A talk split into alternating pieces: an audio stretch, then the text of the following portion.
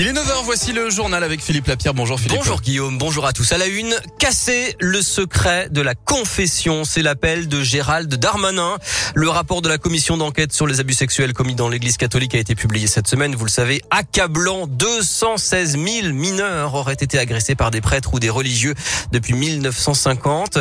En visite à Lyon hier, le ministre de l'Intérieur est revenu sur ces révélations. Il veut donc lever le secret de la confession. En tant que ministre de l'Intérieur, mais aussi en tant que père et en tant que citoyen, je veux dire que les crimes commis sur les enfants ne peuvent pas rester impunis. Et je crois que le rapport de M. Sauvé, il est à la fois extrêmement effroyable et doit tous nous permettre de réagir. Lorsqu'on est en connaissance d'un crime qui touche un enfant, il me semble que nous doit être pouvoir délier, c'est la loi qui le dit d'ailleurs, du secret.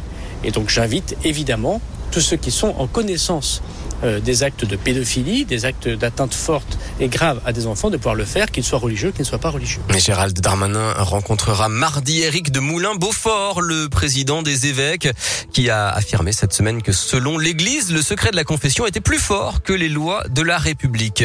Gérald Darmanin qui par ailleurs a recommandé des efforts sur la vidéosurveillance à Lyon pour lutter contre la délinquance.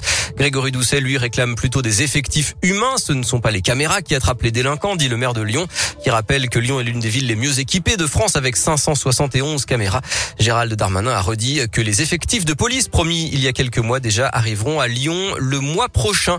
Les sites pornographiques pourraient être bloqués en France à la demande des associations de protection de l'enfance qui trouvent que c'est beaucoup trop facile pour les mineurs d'y accéder. La justice pourrait donc interdire ces sites aujourd'hui. Êtes-vous d'accord? C'est la question du jour sur radioscoop.com. Il avait abandonné sa passagère après un accident hier matin à Saint-Cyr-au-Mont-d'Or. L'automobiliste a été interpellé sur la même commune quelques heures plus tard selon Lyon Mag et Le Progrès. Il conduisait sans permis. D'abord placé en garde à vue, il a été hospitalisé pour des douleurs aux vertèbres. Sa passagère âgée de 33 ans avait dû être transportée en urgence absolue mais son état se serait amélioré.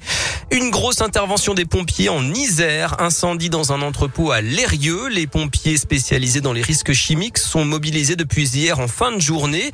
Le hangar abrite du matériel de travaux publics. Quatre véhicules ont brûlé et des bouteilles d'acétylène, un gaz très instable, ont chauffé. Il y en a encore une d'ailleurs ce matin qui reste à une température très élevée et donc dangereuse avec un risque d'explosion.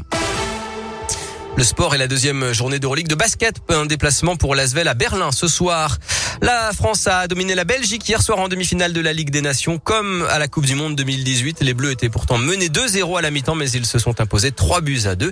Ils joueront en finale euh, dimanche à 20h45 à Turin, toujours contre l'Espagne.